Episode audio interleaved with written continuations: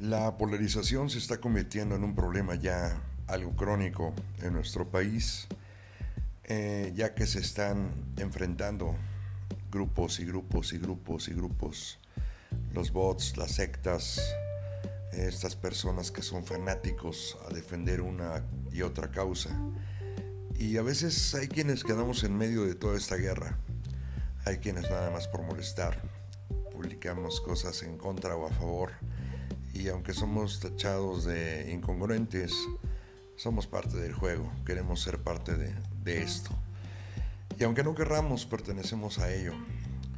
Nunca en mi vida había yo visto una polarización de este tamaño entre quienes apoyan al gobierno y quienes lo defienden, digo quienes lo defienden y quienes lo atacan, mejor dicho.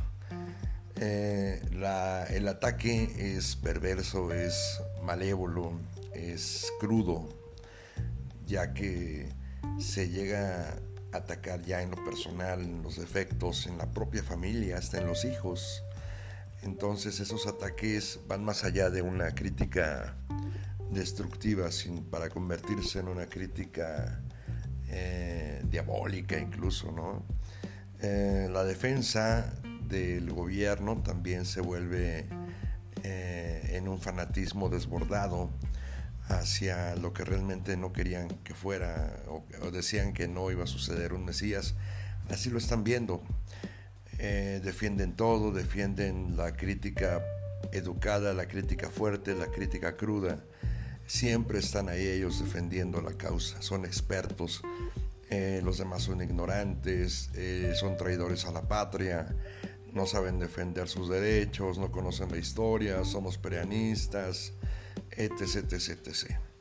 Entre esos dos grupos eh, hay una línea muy delgada, entonces yo creo que debemos de tener cuidado. Es un poco molesto incluso entrar a, Twitter, sobre todo, que es donde todos se queden dueños de la verdad, y encontrarse con este tipo de, comentarios que si no estás a favor, eh, quiere decir que estás en contra, aunque tu opinión sea imparcial y viceversa.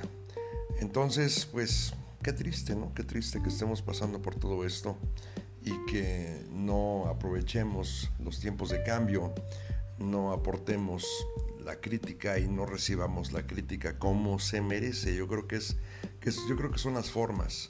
Mientras tanto vemos un gobierno, sí, en efecto, con errores, muy apurado, pero también con aciertos, pero desgraciadamente, y eso ha sido toda la vida en los medios de comunicación, actuales sobre todo, no nos dicen la verdad, dicen la verdad eh, un poquito cambiada de contexto, simplemente una verdad a medias.